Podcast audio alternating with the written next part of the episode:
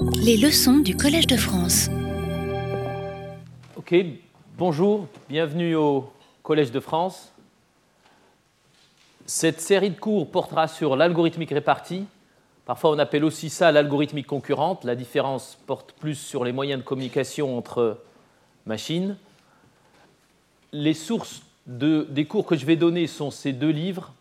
Donc évidemment, je passerai rapidement sur certains points, mais ceux d'entre vous qui sont très intéressés veulent entrer dans les détails. Alors les, premiers cours que je vais donner euh, font plus référence à ce premier livre qui n'est pas encore sorti, mais la librairie Erol en face de l'autre côté de la rue m'a promis qu'il y en aurait quelques-uns. Et puis plus tard, euh, dans la série de cours, ben, je, parlerai plus de Reliable and Secure Programming.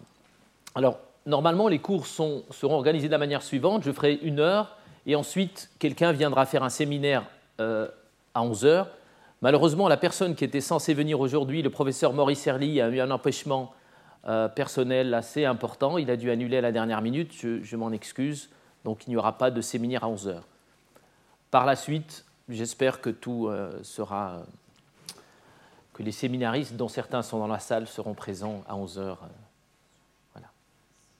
Ok, donc aujourd'hui, pour cette première partie, cette toute première partie, je vais vous présenter quelques concepts fondamentaux d'algorithmique répartie. Alors certains, comme je dis, appellent ça l'algorithmique concurrente, mais c'est la même chose pour moi. Et ce dont je vais parler, c'est comment construire l'un des objets informatiques probablement les plus simples, une variable atomique ou un registre atomique, une zone mémoire dans laquelle on peut stocker quelque chose et lire quelque chose. Alors dans le jargon de l'algorithmique concurrente ou répartie, on appelle ça un registre. Mais vous pouvez penser à cela comme une variable dans laquelle des machines, des processus, des processeurs, j'utiliserai parfois les mots euh, de manière interchangeable, peuvent lire et écrire. Et on veut juste que cette variable soit atomique. Et vous verrez que ce n'est pas si simple que ça. Et beaucoup des techniques que je vais utiliser pour mettre en œuvre des algorithmes qui assurent l'atomicité de cette variable sont des techniques qu'on en trouve aujourd'hui dans ce qu'on appelle le cloud ou dans le blockchain ou, des trucs comme ça.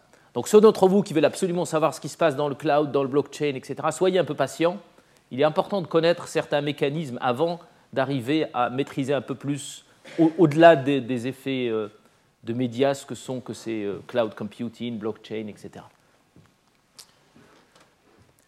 Donc, excusez-moi, les, les transparences sont en anglais, mais je parlerai français, puis il n'y a rien de bien sorcier l'objet informatique qui m'intéresse dans le cadre de ce cours est ce qu'on appelle un registre. Il a deux opérations, donc pensez-y comme un objet d'une classe en informatique qui a deux opérations. Une opération qui permet de lire la valeur qu'il y a dans cette zone mémoire, dans ce registre, qui est la variable x, et une opération qui permet de modifier la valeur de x, donc qui prend comme paramètre une variable v et qui la met dans x. Donc une variable qu'on peut lire et écrire à travers deux opérations, read et write. On appelle ça en informatique un registre. Et pour simplifier et sans, euh, sans perdre en généralité, je suppose dans le cadre de ce cours que le registre, la variable qui nous intéresse, ne contient que des entiers et que ces entiers sont initialement zéro. Quand on démarre avec la variable, elle contient la valeur zéro. Et ce qui est intéressant, c'est que quand on se pose la question euh, quel genre de variables on peut manipuler dans la pratique, eh bien, on arrive à en trouver plein. Et on, les caractérise à travers trois dimensions. La première dimension, c'est que va contenir cette variable. Et là, on distingue le fait qu'elle contient juste des 0 et des 1, comme dans une machine, donc une variable booléenne, de la variable qui peut contenir n'importe quoi. Et dans le cadre de ce cours, ça sera un entier, 3, 4, 5, etc. Donc là, c'est la première dimension binaire ou qui peut contenir plusieurs valeurs. La deuxième dimension est qui peut accéder à cette variable. Alors là, on distingue trois catégories de registres. Ce qu'on appelle le registre SR-SW est une variable qui ne peut être lue que par un processeur et qui ne peut être écrite que par un autre processeur. Donc quand on la crée, quand on l'initialise, on dit bah, cette variable va être utilisée pour, transmettre de l'information d'un processeur, l'écrivain, à un autre processeur, le lecteur. D'autres types de variables peuvent être lues par plusieurs processeurs, écrites par un seul, lues par plusieurs. Ceux d'entre vous qui étaient à ma leçon inaugurale hier, j'espère, se rappellent que dans plein de cas, il n'y avait qu'un seul écrivain. Donc ces variables-là, quand elles sont initialisées, on les initialise avec un seul écrivain, on dit c'est celui-là qui va écrire. Et puis la variable la plus générale est celle qui peut être lue et écrite par un nombre quelconque de processeurs. Ensuite, la troisième dimension concerne euh, le comportement de cette variable quand les processeurs y accèdent de manière concurrente. Quand les écrivains et les lecteurs viennent de manière concurrente accéder à ces variables, elle peut se comporter de différentes manières. Et là aussi, on distingue trois catégories de variables. Je vais détailler ces trois catégories ici, et ces trois dimensions-là vont pouvoir, quelque part, délimiter le champ des registres qu'on va utiliser. Alors, la première catégorie de variables, de registres, ce qu'on appelle les registres safe ou sûrs, ne garantit pas grand-chose quand ils sont accédés de manière concurrente. Plus précisément, et là c'est les dessins que j'avais utilisés un petit peu hier dans ma leçon inaugurale, dans ce dessin-là, j'ai deux processeurs P1 et P2 qui accèdent à la même variable partagée. Et je représente ici le fait que P1 écrit 0 dans la variable, et l'écriture prend un certain temps, donc le, grand rectangle représente du début jusqu'à la fin. Et à la fin, ça se termine par OK, c'est bon, l'écriture a eu lieu. Puis plus tard, le processeur 2 lit dans la variable et retrouve la, variable, la valeur 0. Donc initialement, la, valeur, la variable contient 0, l'écrivain réécrit 0, et plus tard, on lit 0. Rien de surprenant, le lecteur trouve ce, qui, avait, ce que l'écrivain a mis dans la variable.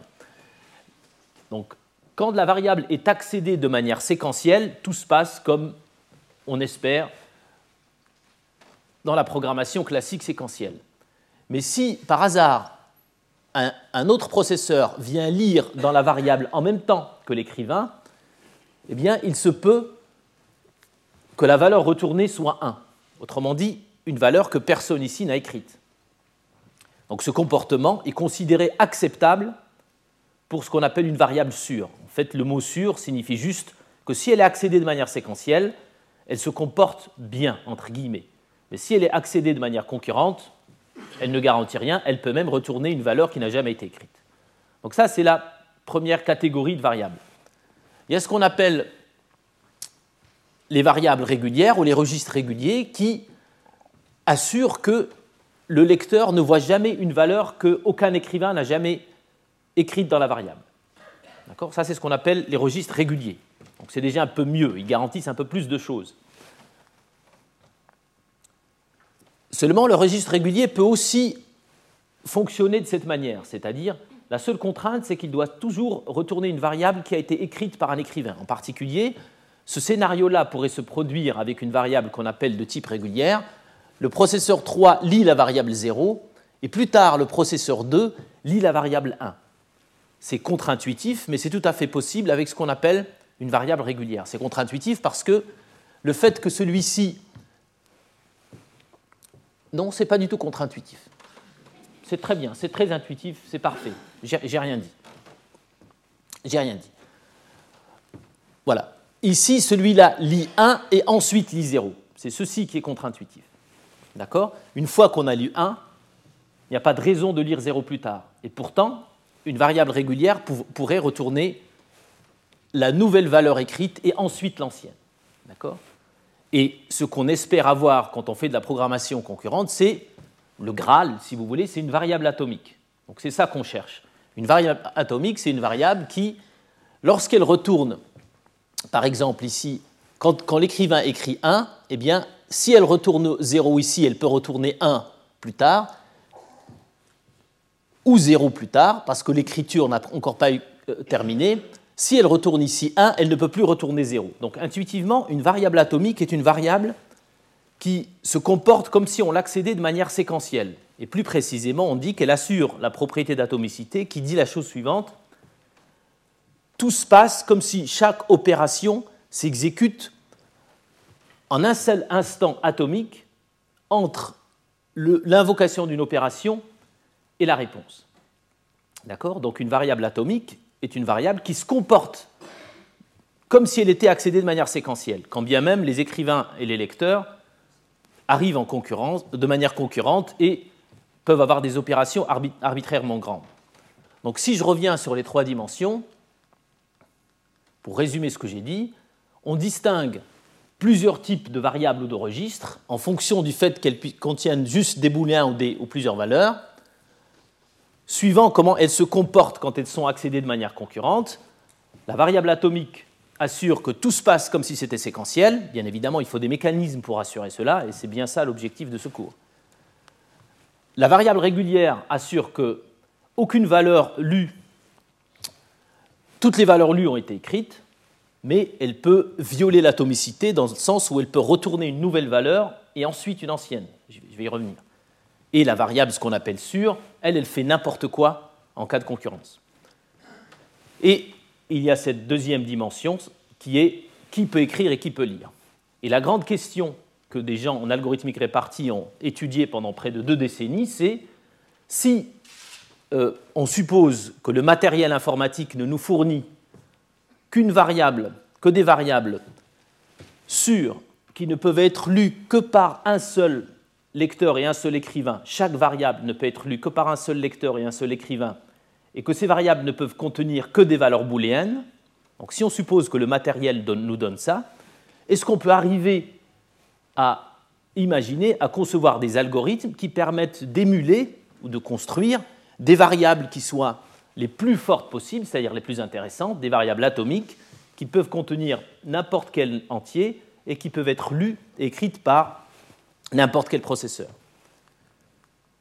Donc ça, c'est une question. Au début, ce n'était pas une question, c'était pas du tout évident de répondre à cette question, et il a fallu à peu près deux décennies de travaux en algorithmique répartie ou concurrente pour arriver au résultat suivant, qui est on peut construire un registre qui peut contenir n'importe quelle valeur, qui peut être lu et écrit par n'importe quel processeur à n'importe quel moment, qui se comporte de manière atomique en utilisant juste, je dis bien juste, des registres sûrs qui ne peuvent être écrits que par un seul écrivain et lus par un seul lecteur, et il ne peut contenir que des valeurs booléennes.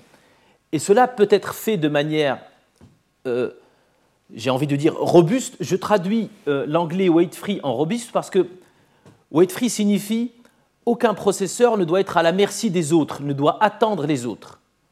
Et cette propriété de weight freedom est fondamentale quand on veut écrire des algorithmes concurrents aujourd'hui, parce que quand on a un grand ensemble de processeurs et qu'on a envie que notre programme fonctionne bien, comme je l'ai un petit peu dit hier dans ma leçon inaugurale, on ne doit faire aucune hypothèse sur les temps, les, les temps relatifs d'exécution des processeurs. Et la notion de weight free ou sans attente signifie chaque processeur qui est libre, qui est disposé à écrire ou à lire dans la variable, doit pouvoir le faire sans attendre les autres. Wait freedom. Et cela traduit une forme de robustesse parce que si l'un des autres est interrompu par le système d'exploitation, il ne doit pas empêcher les autres professeurs d'avancer. Donc ce que je vais faire ici en 45 minutes, c'est vous résumer ces deux décennies de recherche. Alors je vais parfois tricher un petit peu, pas beaucoup, et je ne vais pas rentrer dans tous les détails des, preuves. Comme je vous ai dit, ceux d'entre vous qui se passionnent pour ce genre de choses, il y a des livres sur le sujet. Et la plupart, pas la plus, peut-être pas la plupart, mais beaucoup de techniques que je vais utiliser ici pour, et je vais essayer d'aller euh, de manière incrémentale en partant de la variable la plus, la plus élémentaire vers les plus fortes, les techniques que je vais utiliser sont des techniques qu'on retrouve aujourd'hui dans d'autres contextes, qui semblent beaucoup moins abstraits que celui-ci.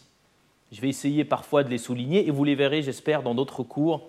Quand par exemple la professeure Atia va venir, elle va vous montrer comment certaines de ces techniques s'utilisent dans ce qu'on appelle les snapshots d'un état stable d'un système, etc. Donc la démarche est la suivante. On suppose qu'on a des variables très simples et on construit des variables de plus en plus sophistiquées jusqu'à arriver à la variable atomique. Alors pour faire ce, pour faire ce travail-là, je vais faire un certain nombre d'hypothèses. Alors, le, processeur ou le processus qui exécute un code, donc je vais vous présenter des algorithmes. Alors, ce sont des algorithmes répartis, c'est-à-dire qu'ils s'exécutent sur tous les processeurs, mais à chaque fois, je ne vais présenter que l'algorithme qui s'exécute sur un seul. Parce que, dans le cadre de ce cours en tout cas, tous les processus, tous les processeurs vont exécuter, comme je vous ai dit tout à l'heure, processeur et processus, c'est la même chose. C'est ma dyslexie tous les processus exécutent le même code, donc je ne vais vous présenter que le code d'un seul. La seule convention importante ici est que PI sera le processus qui exécute le code que je vais afficher. Donc la variable i désignera sera une variable spécifique au processus. Je suppose que l'ensemble des processus est de n et que ce, nombre n est fixé. D'accord? On dispose de n, 5, 10, 12 et ce nombre est fixé. Quand n change, l'exercice devient beaucoup plus compliqué. Quand il change dynamiquement, l'exercice devient plus compliqué, j'y reviendrai. Je suppose aussi que les processus se connaissent. Il y a P1, P2, P3, P4 jusqu'à P10. Quand ils ne se connaissent pas ou quand ils sont anonymes, qui peut être motivé dans certaines applications par des soucis de vie privée, eh bien l'exercice devient encore plus compliqué. Je ne vais pas supposer ça ici. Alors, rappelez-vous, l'objectif, c'est de supposer qu'on a des variables ou des registres qu'on appelle des registres de base pour, en construire des plus sophistiqués. Puis on va faire ça plusieurs fois jusqu'à arriver aux variables atomiques. Donc, une autre convention que je vais utiliser, il est important de noter cette convention, c'est que ceux qui ont fait de la programmation euh, orientée objet, on appelle ça parfois de l'overwriting, de la réécriture, peut-être, c'est peut-être le mot, qui consiste à dire on suppose qu'on a une variable que l'on peut lire et écrire, et la lire et écrire avec des minuscules, donc c'est un petit peu ça qu'on aurait par exemple dans le matériel, et ce qu'on veut construire, c'est une abstraction plus forte, et je dénote les opérations de cette abstraction plus forte, plus forte read and write, avec des majuscules. Rappelez-vous de cette distinction. Donc les, écritures sont censées retourner un OK, et quand ce n'est pas nécessaire, je ne vais pas l'écrire. Et les lectures sont censées retourner une variable. Donc on va, on va y aller de manière incrémentale, de la variable la plus basse, la plus simple, jusqu'à la plus élevée, mais par étapes. Donc si on pose la question, et à chaque fois je vous demanderai de réfléchir un tout petit peu vous-même avant que je vous donne la réponse, ça permettra probablement de mieux apprivoiser ces, algorithmes. Alors supposons qu'on dispose d'un registre sur qui a un seul lecteur et un seul écrivain. Donc rappelez-vous, ça, ça veut dire que quand on le crée, on, lui dit c'est celui-là qui va écrire, celui-là qui va lire. Les autres n'ont pas le droit de toucher à ce registre. Et on veut construire à partir de ça un registre qui peut être lu par plein de lecteurs, toujours sûr et binaire mais on veut qu'il puisse être lu par plein. Donc je vous laisse réfléchir deux minutes. Et on a autant de registres sûrs élémentaires qu'on veut. Et on veut créer l'abstraction. C'est comme si on veut dire au programmeur, ben, on, va t'offrir une abstraction un peu plus élaborée qui permet à plein de lecteurs d'accéder à ce registre.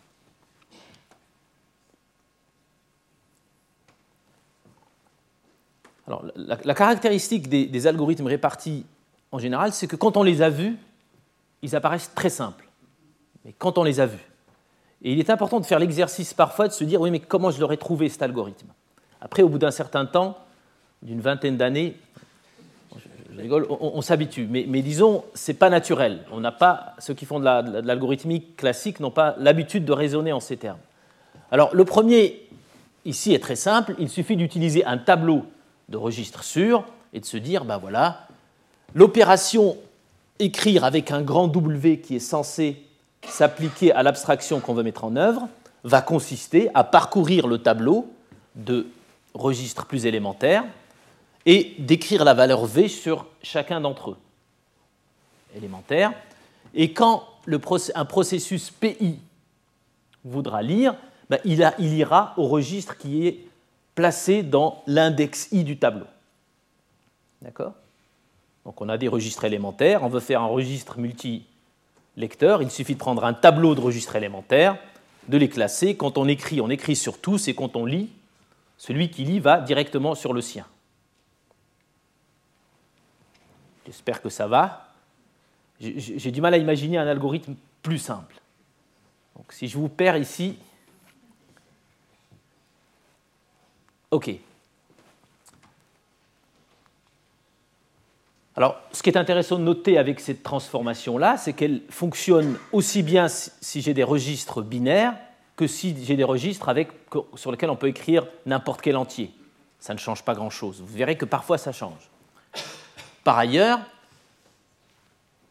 elle marche si on a des registres réguliers, c'est-à-dire qu'elle transforme un registre sur lequel, avec un écrivain et un lecteur en plusieurs lecteurs et, un seul écrivain, même si les registres sont réguliers. C'est facile à vérifier. Par contre, elle ne marche pas pour les registres atomiques. D'accord? Si les registres de base sont atomiques, je ne vais pas pouvoir construire un registre multilecteur atomique. Et là, de nouveau, je vous demande de réfléchir un petit peu pourquoi. Rappelez-vous, un registre atomique dans le contexte ici, pour simplifier, est un registre dans lequel on ne peut jamais voir une nouvelle valeur et puis plus tard voir une ancienne. Et le fait que je vous dise ça ne, ça ne marchera pas avec des registres atomiques, ça veut dire qu'on peut exhiber un scénario dans lequel deux processeurs peuvent arriver de manière concurrente et faire en sorte qu'il y en a un qui voit une valeur nouvelle, puis ensuite un, lecteur voit une valeur nouvelle, et ensuite un autre lecteur ou lui-même une valeur ancienne. Alors je vous laisse réfléchir une minute pour voir pourquoi ça peut arriver ici.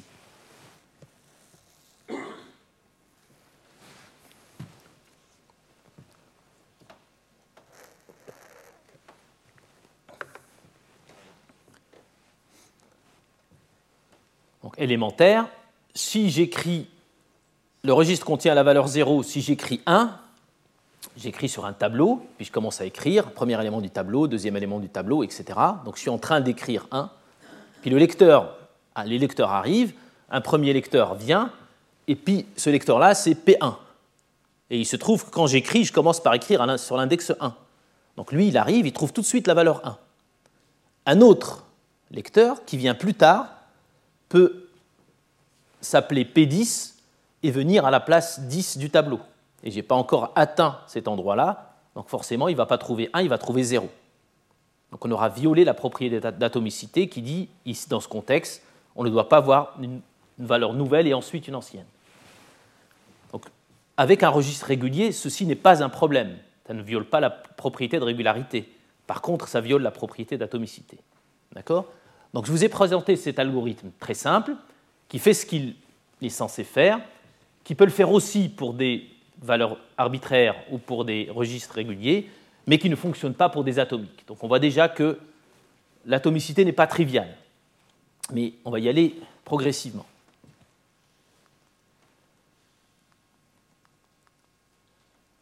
Alors cette fois, l'étape qu'on veut franchir, c'est celle qui consiste à, à, dire on a un registre qui est sûr, et on veut le transformer en registre régulier. Alors rappelez-vous la différence. Un registre sûr est un registre qui, quand il est lu, peut retourner une variable qui n'a jamais, une valeur qui n'a jamais été écrite. C'est comme s'il y avait un court-circuit. Quand il y a la lecture et l'écriture en même temps, il peut y avoir un court-circuit, il part en vrille, il retourne n'importe quoi. Un registre régulier promet que la valeur lue a forcément été écrite. Soit elle est en train d'être écrite, soit elle est écrite avant. Donc comment transformer un registre binaire avec un seul écrivain sûr en un registre binaire avec un seul écrivain régulier. Comment éviter cette situation de court-circuit, entre guillemets? Là, je vous laisse encore réfléchir un petit peu.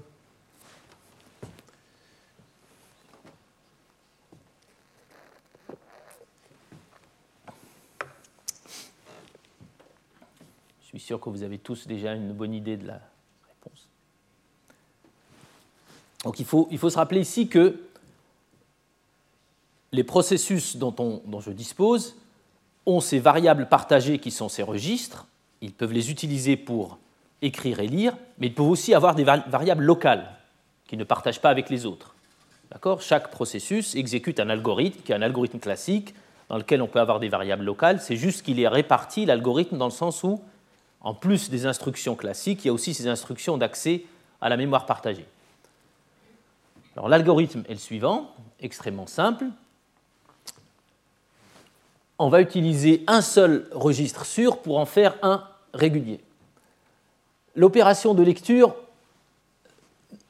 ne change rien. En gros, le, read minuscule et le read majuscule sont les mêmes. Ce n'est pas là qu'il y aura une modification de la logique. C'est dans l'écriture. Et là, l'observation est la suivante. Le problème de on, risque de violer la régularité lorsqu'il y a un écrivain qui se trouve en situation de concurrence avec le lecteur. D'accord? Rappelez-vous, le registre, s'il n'y a pas de concurrence, on, risque de violer la, la propriété de régularité et de retourner n'importe quoi s'il y a concurrence. Mais comme c'est un registre binaire, le seul cas problématique est celui où le registre est initialisé à 0, l'écrivain écrit 0 et le lecteur retourne 1. Parce que si l'écrivain écrit 1, le lecteur il peut retourner 0, 1, il a le droit. Mais si la valeur initiale est 0 et l'écrivain écrit 0, le lecteur arrive en de manière concurrente, là on peut avoir un problème. Et cet algorithme, ce qu'il fait, c'est qu'il évite ce cas-là. Comme on a un seul écrivain, ce que fait cet écrivain, c'est qu'il se dit, je vais garder dans une variable locale ce que j'ai écrit auparavant, je vais appeler cette variable old, je vais m'en rappeler, c'est ça que j'ai écrit. Et si ce que j'ai écrit auparavant est différent de ce que je vais écrire maintenant, alors là j'écris. Autrement dit, s'il y avait 0 et je veux écrire 1, à ce moment-là j'écris. Mais s'il y avait 0 et je veux écrire 0, ça ne sert à rien d'écrire, puisque la valeur est 0. C'est élémentaire une fois qu'on l'a vu. Il n'y a rien de magique, rien de sorcier. Donc c'est une technique très simple qui consiste à éviter la concurrence. Quand il n'y en a pas besoin, quand il n'y a pas besoin d'écrire, on l'évite. Et là, on est sûr d'avoir un registre régulier. Pourquoi on est sûr d'avoir un registre régulier? Parce que le seul cas où le lecteur et l'écrivain seront concurrents, c'est le cas où il y a possibilité de retourner deux valeurs. Et là, impossible de violer la régularité. D'accord? Donc là, on peut aussi s'arrêter sur cet algorithme et se dire, ben, euh, ça marche pour plusieurs lecteurs, ça marche, aussi si on avait un lecteur qu'on voulait transformer en, un lecteur. Ça ne marche pas si le registre pouvait contenir plusieurs valeurs, bien évidemment, parce que j'utilise le fait qu'il n'y a que deux valeurs possibles. J'espère que c'est clair. Si on pouvait avoir 0, 1 et 2, quand bien même je ferais ce test, la valeur initiale est 0, j'écris 1, si le lecteur retourne 2, j'ai violé la régularité. Donc ça ne marche que pour des valeurs binaires. Et ça ne marche pas pour. ça ne préserve pas l'atomicité. L'atomicité est quelque chose de plus compliqué. Pourquoi ça ne préserve pas l'atomicité? Parce que si j'ai 0 puis j'écris 1, il se peut qu'un premier lecteur arrive, retourne 1, puis un autre lecteur arrive alors que l'écriture n'est toujours pas terminée, retourne 0. D'accord? Est-ce qu'on est toujours ensemble? J'espère. Très bien. Donc on est en train d'avancer petit à petit. Il faut voir que les premiers algorithmes étaient parfois beaucoup plus compliqués et que je vous ai dit que ça a pris deux décennies. Euh, une grosse partie de ces deux décennies a consisté à simplifier les algorithmes d'avant. Donc le fait qu'on puisse le faire, euh, qu'on puisse arriver au registre atomique a peut-être été réalisé avant, mais ça a pris du temps de simplifier, de prouver les algorithmes, etc qu'est-ce qui se passe si maintenant on ne veut plus stocker des valeurs binaires? C'est compliqué pour un programmeur de programmer en binaire. On a envie de pouvoir écrire n'importe quel entier. En, algorithmique classique, c'est facile. On a des systèmes pour encoder un entier en binaire et puis ça, marche tout seul. Là, c'est un peu plus compliqué. Dès qu'il s'agit d'algorithmique répartie, c'est un peu plus compliqué. On va le voir. Donc supposons maintenant qu'on dispose de registres qui peuvent être lus par plusieurs lecteurs et écrits par un seul écrivain, qui soient réguliers et binaires.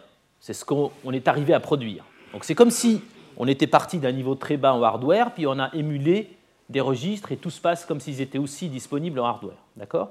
Donc on est arrivé à ce stade-là et maintenant on se pose la question je veux en utiliser plusieurs pour pouvoir écrire des valeurs quelconques. Comment est-ce que je peux faire ça? Je vous laisse réfléchir un petit peu.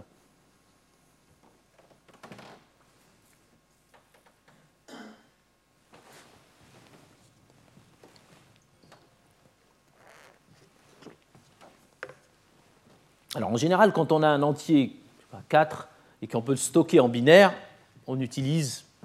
Qu'est-ce qu'on utilise? Sébastien on utilise quoi? Voilà, on, peut le stocker en binaire. Je ne savais pas qu'il y avait deux Sébastien dans la salle. Donc on, peut stocker plusieurs, en, plusieurs binaires, donc il y a une manière de stocker qui est assez classique. Mais si on réfléchit un peu, si on veut stocker 4, puis par exemple on écrit 001, c'est ça 4 001, et que le lecteur, le lecteur arrive en parallèle, puis se dit quel est le nombre qui est stocké?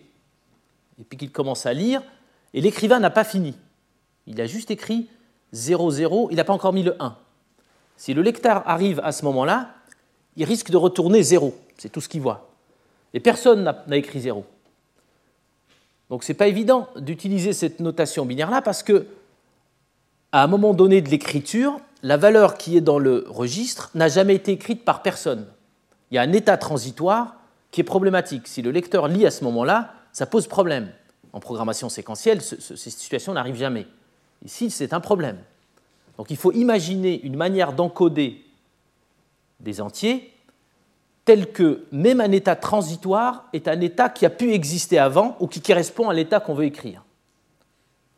Donc il faut une autre manière d'encoder.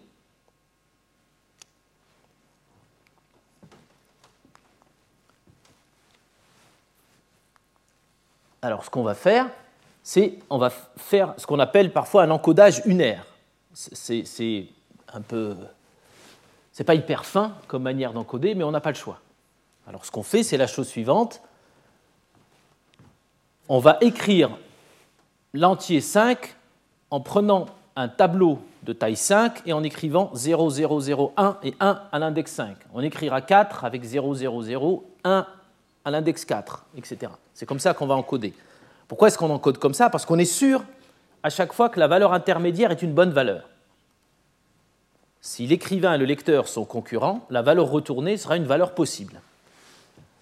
Plus précisément, pour euh, pouvoir écrire des valeurs allant jusqu'à m, m égale 10 000, 100 000, ce que vous voulez, on va prendre un, un tableau de taille 100 000.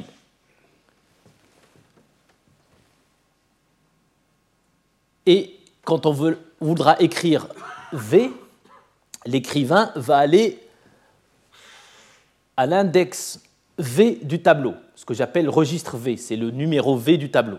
Donc si c'est 5, c'est le cinquième. Et là, il va écrire 1. Et puis, il va descendre, l'écrivain, pour nettoyer les autres. Il va mettre le quatrième à 0, le troisième à 0, le deuxième à 0, etc. Le lecteur, lui, qui cherche un nombre à lire, il va partir de 0, puis il va chercher le premier 1 qu'il va trouver. Et dès qu'il a trouvé un 1, il est content, il dit donc, s'il le trouve à la troisième case, il va dire ma, lecture retourne l'entier 3. S'il le trouve à la cinquième, ma lecture retourne l'entier 5, etc. Alors, il est intéressant de noter ici que le lecteur qui est en train de lire, à chaque fois qu'il trouve un 1, il est sûr qu'à un moment donné, il y a eu un entier qui correspond à cet index. D'accord? Alors encore une fois, ce n'est pas très compliqué, mais on commence à, j'espère voir des petites subtilités qu'on ne trouve pas en, algorithmique classique. Donc ce, petit jeu d'encodage, le fait qu'on écrive de haut en bas, pour éviter qu'à un moment donné, il n'y ait jamais de zéro partout, qui pourrait être une valeur qui n'a jamais été écrite. Et là, on peut aussi se poser la question, est-ce que cet algorithme-là ou cette transformation-là marcherait si on, écrivait d'abord le 0 et ensuite le 1 Notez ici qu'on commence par écrire le 1 avant de nettoyer. La, réponse est bien évidemment non. Si on mettait les 0 avant d'écrire le, le 1, on pourrait avoir un état qui ne correspond à aucune écriture, l'état dans lequel il y a 0 partout. On est bien d'accord. Encore une fois, cette transformation fonctionne pour des registres réguliers, mais pas pour des registres atomiques. L'atomicité est toujours plus compliquée. Alors je vous laisse réfléchir à pourquoi ça ne fonctionne pas pour les atomiques. Bon, si ça fonctionnait pour les atomiques, mon cours serait terminé maintenant. Ce n'est pas la raison principale, il y en a une autre.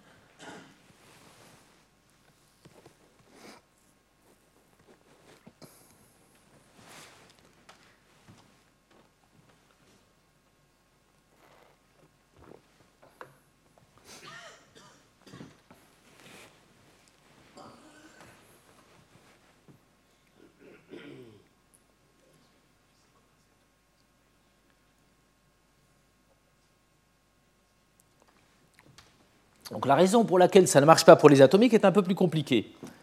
En fait, ce qui peut arriver, c'est que on puisse imaginer par exemple que la valeur est 7 à un moment donné, puis on écrit par exemple 3, le lecteur arrive à ce moment-là, puis il rate la valeur 3, il est déjà en train de chercher un 1, et puis un autre lecteur arrive avant, après, trouve la valeur 3, et continue derrière le premier, et le premier retourne l'ancienne valeur. Je, vous le fais très vite, mais on peut arriver à un scénario comme ça en imbriquant les lecteurs entre eux. Il faut me croire, ça ne marche pas pour. Ce que je viens de vous donner n'est pas du tout une preuve, ça prendrait plus de temps. Mais l'idée, c'est d'imbriquer les lecteurs pour montrer qu'il y en a un qui va retourner une, valeur, une valeur nouvelle qui est plus petite que l'ancienne valeur. Donc ça ne marche pas pour l'atomique.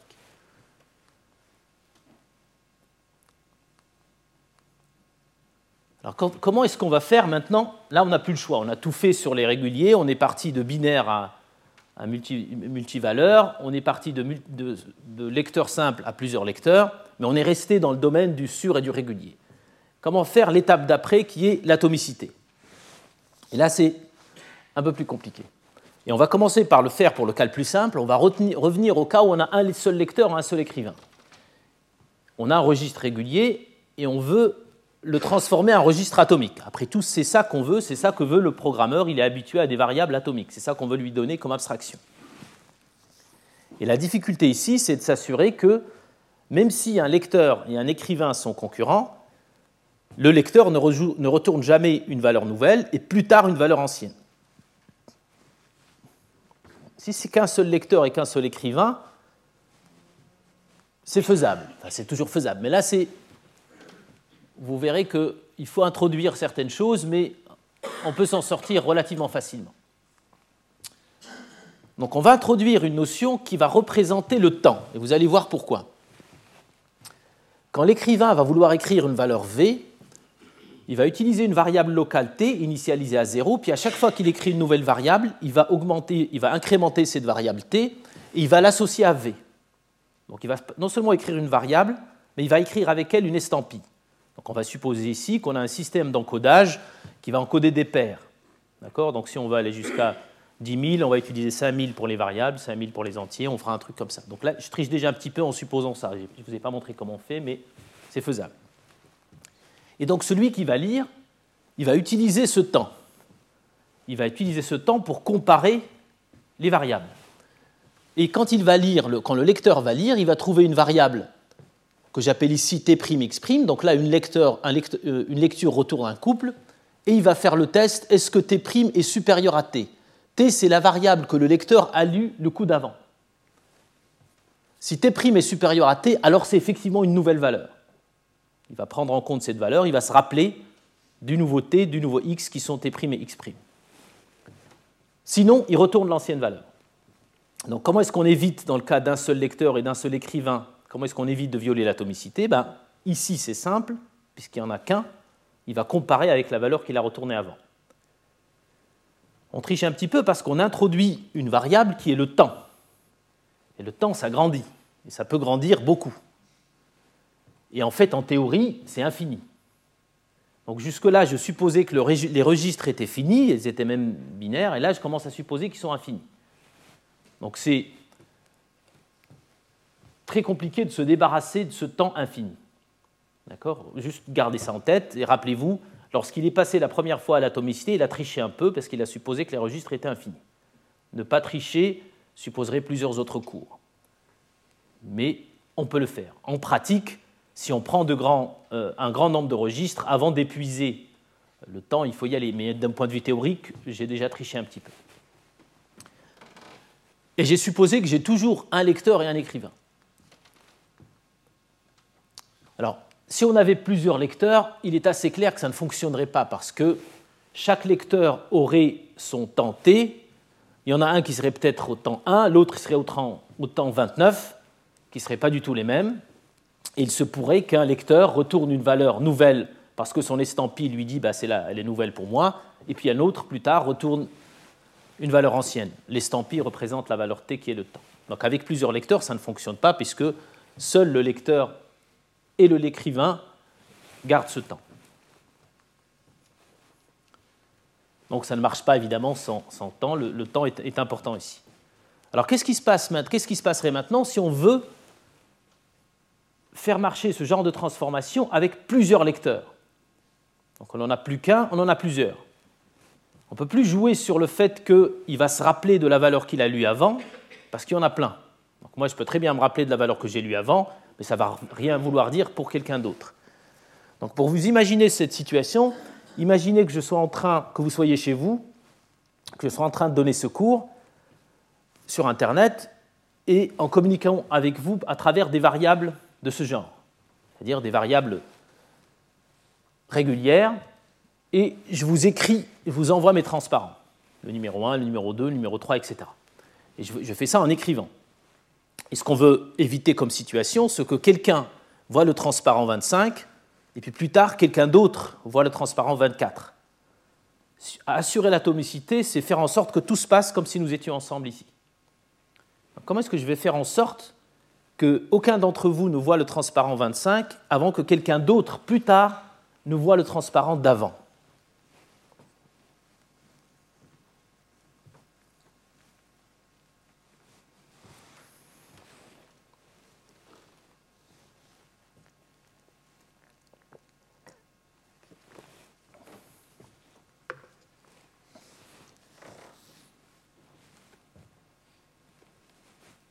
Qu'est-ce que je peux bien faire en tant qu'écrivain?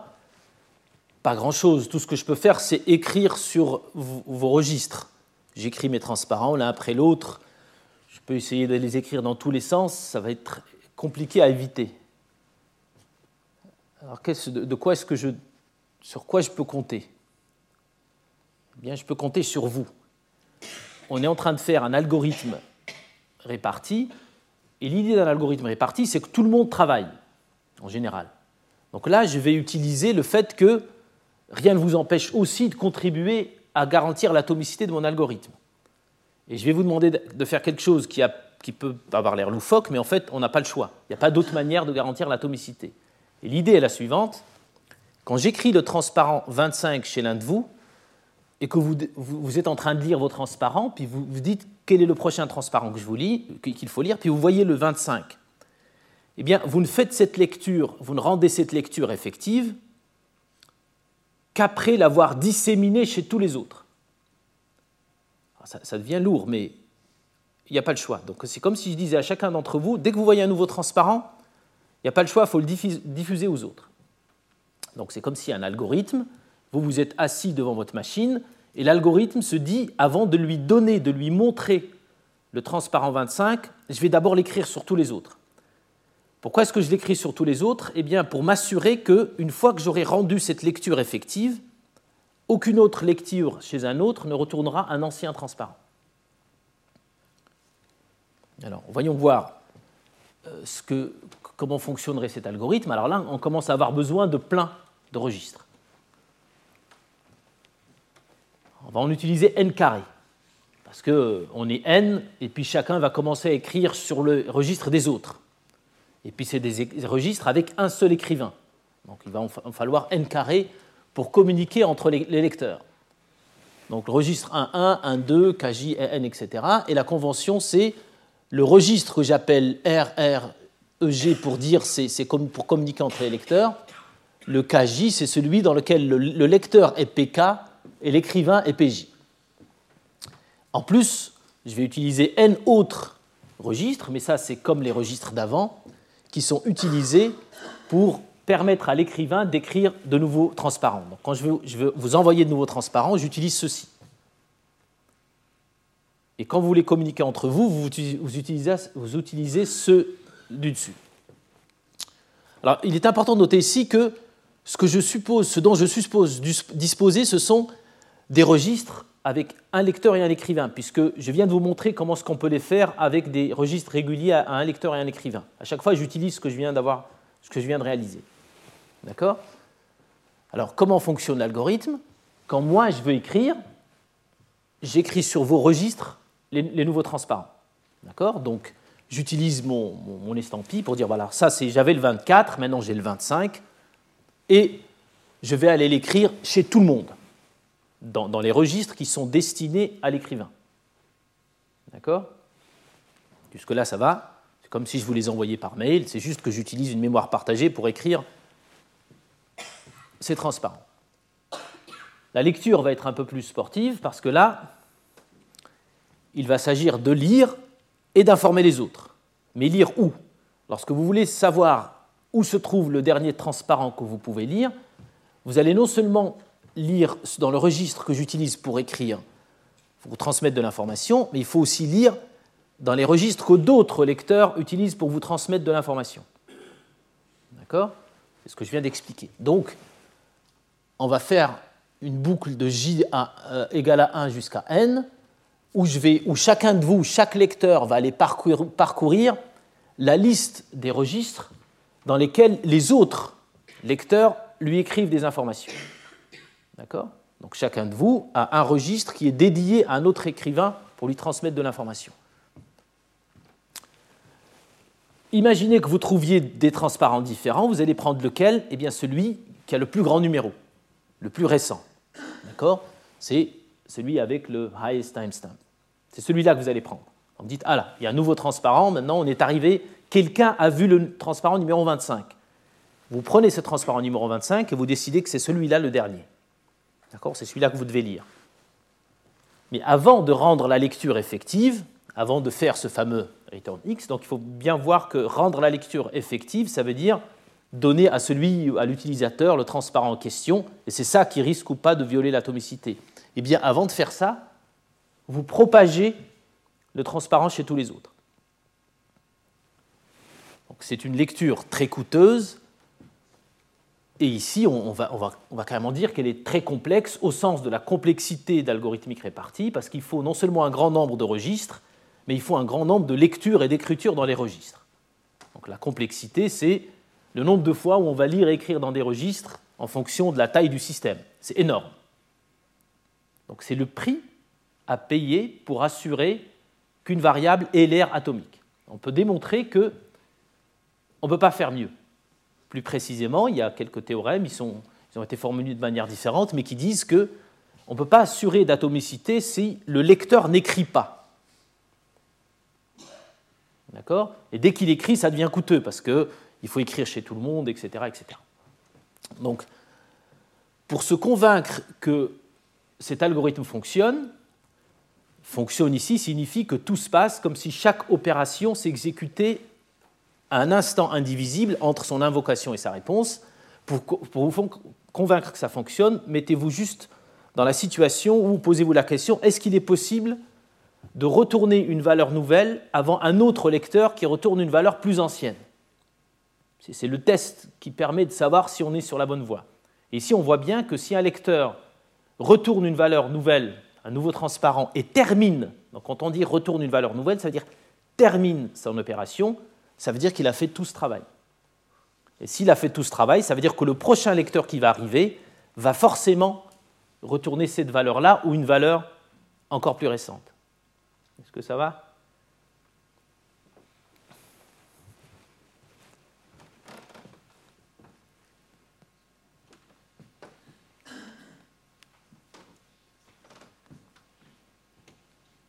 Alors, cette transformation-là ne peut fonctionner avec plusieurs écrivains.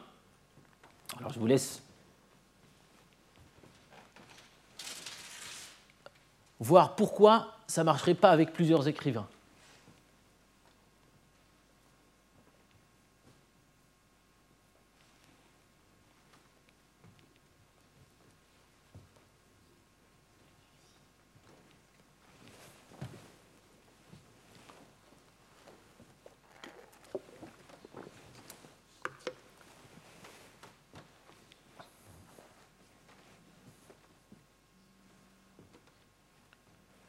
Donc le fait que ça fonctionne avec plusieurs écrivains, qu'est-ce que ça voudrait dire? Ça voudrait dire que on veut assurer que si un écrivain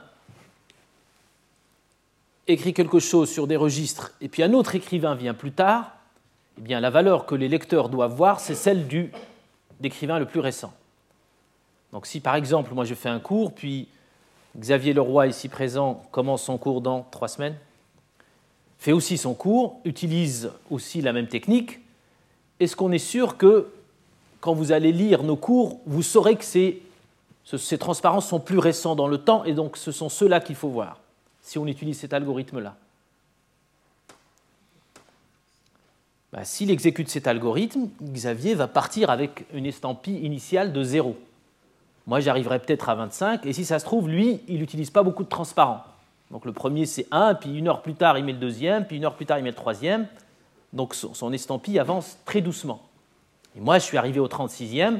Quand vous venez, si vous comparez les deux estampilles, vous allez retourner mes valeurs.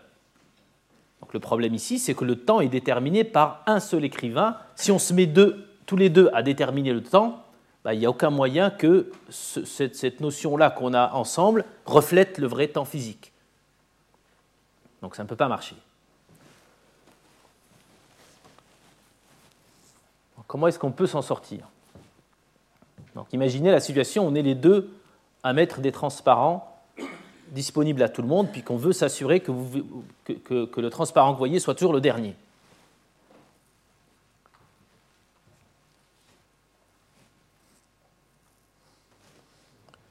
Eh bien, il faut qu'on se synchronise. Donc il faut que Xavier et moi se synchronisions. Et là, de nouveau, ça va devenir encore plus coûteux.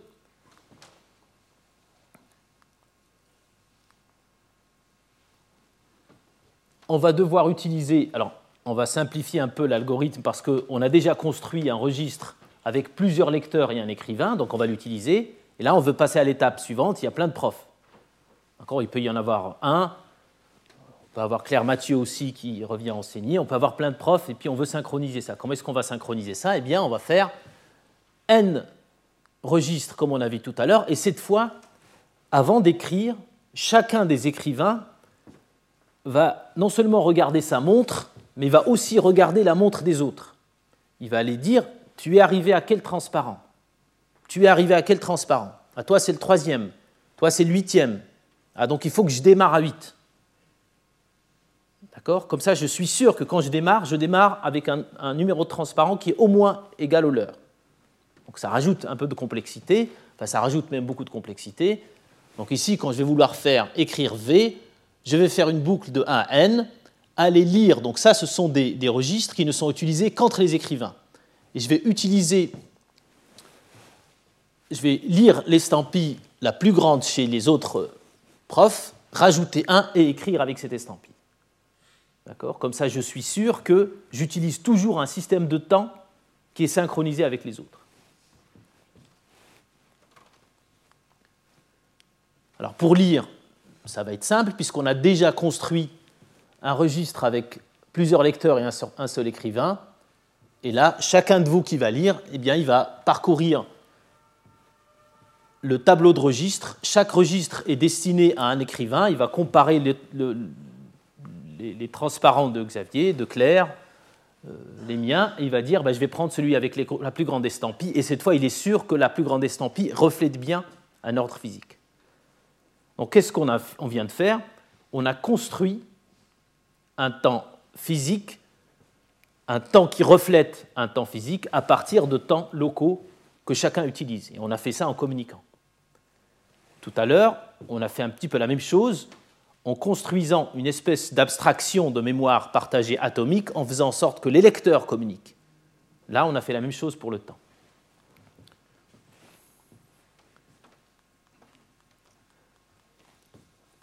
Je, vais, revenir sur les endroits où j'ai triché pour quand même ne pas m'en sortir comme ça.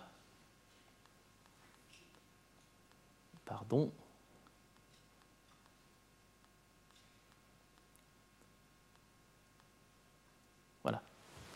Donc je vous ai dit qu'il a fallu deux décennies pour faire ce que je viens de faire. Ce n'est pas vraiment vrai. Bon, D'une part, je, n'ai rien prouvé du tout, je vous ai donné juste les intuitions des algorithmes, mais l'étape la plus importante que j'ai sautée est celle qui a consisté à dire je suis parti avec des registres binaires qui contiennent que deux valeurs pour aller vers des registres qui contiennent un peu plus, et puis tout d'un coup, le temps est arrivé, j'ai eu des, registres infinis. Il se trouve qu'il y a des transformations qui n'utilisent pas de registre infini. Il en existe, et euh, la plus fameuse a été développée par un certain euh, Trump, bon, pas, celui que vous connaissez, un que vous connaissez peut-être moins, mais qui probablement euh, a d'autres qualités. Et, l'algorithme est très très intéressant, très compliqué. Il fait six lignes. L'algorithme de Trump fait six lignes. Si le temps le permet, je reviendrai dessus. Mais il faut un cours pour comprendre cet algorithme. J'ai rarement vu un algorithme de, aussi euh, une telle densité, je pense, de, malice ou d'intelligence. et consiste justement à éviter le temps, à faire en sorte qu'on ne lise pas une prochaine valeur sans lire l'ancienne, etc. On, y reviendra peut-être, si on n'a pas le temps d'y revenir, il est dans le bouquin ou vous pouvez le trouver sur Internet, etc.